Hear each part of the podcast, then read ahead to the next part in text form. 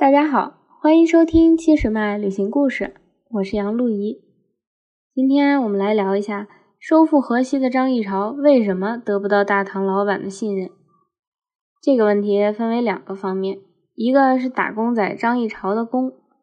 安史之乱后，唐朝统治者无力顾及河西走廊，张议潮起兵收复沙州，就打算向自己大唐的老板汇报自己的战果，以表忠心。在那个没有微信的年代。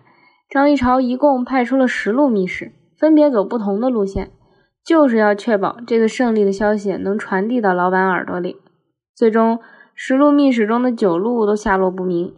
只有从东北方向横穿阿拉善沙漠的大将高进达，走了两年才到了长安，向唐玄宗报告了沙州回归祖国的消息。而在这传递消息的两年里，张议潮也没闲着，在河西走廊东征西讨，先后收复了沙。瓜、肃、甘、凉、伊、西七个州，这样除了很偏远的亭州之外，这哥们儿几乎恢复了唐朝开元天宝时期河西节度使的整个辖区。更重要的是，把吐蕃的势力完全赶出了河西，这样河西走廊到长安的交通下路恢复畅通，这对唐朝的重要意义不言而喻。老板唐玄宗知道后，肯定是龙颜大悦，论功行赏。先后授予张议潮沙州刺史、沙州防御使、归义军节度使等官职，这实际上是承认了张议潮在河西的统治权，而统治中心就是今天的敦煌。而张议潮也确实不负众望，在河西做了很多实事儿，他笼络了当地的豪门士族，健全当地的公务员系统，发展教育等等，尤其是非常成功的处理好了各民族之间的关系。这点，我们从敦煌莫高窟第一百五十六窟南壁和东壁上著名的壁画《张议潮出行图》中就可以看出来。这个壁画就描绘了张议潮平定凉州，被授予归义军节度使后出行巡视的画面。那真像宋丹丹说的：“锣鼓喧天，鞭炮齐鸣，红旗招展，人山人海。”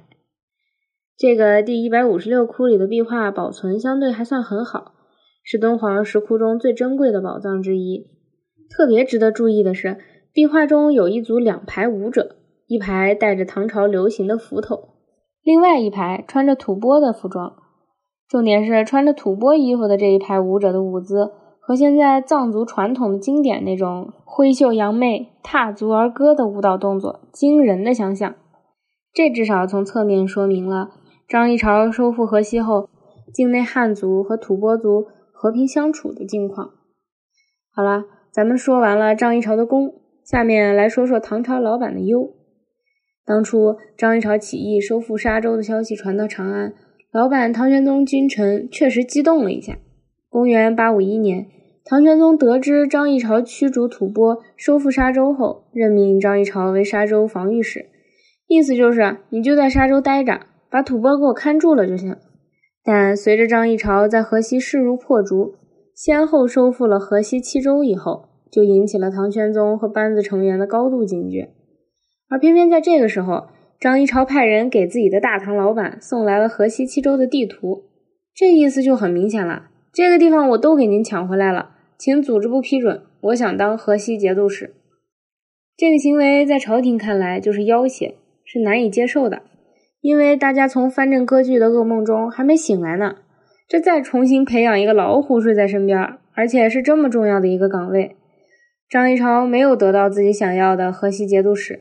而且后面唐宣宗以及继任的唐懿宗、唐僖宗、唐昭宗都心照不宣的对归义军的态度就是表面支持，暗中抑制。当初张议潮的大哥张议谈。去长安给大唐老板送河西七州地图的时候，就被朝廷留在长安当官，实际上是充当人质。这是唐朝惯例，那些被朝廷猜忌的藩镇都需要有直系亲属常驻长安作为人质。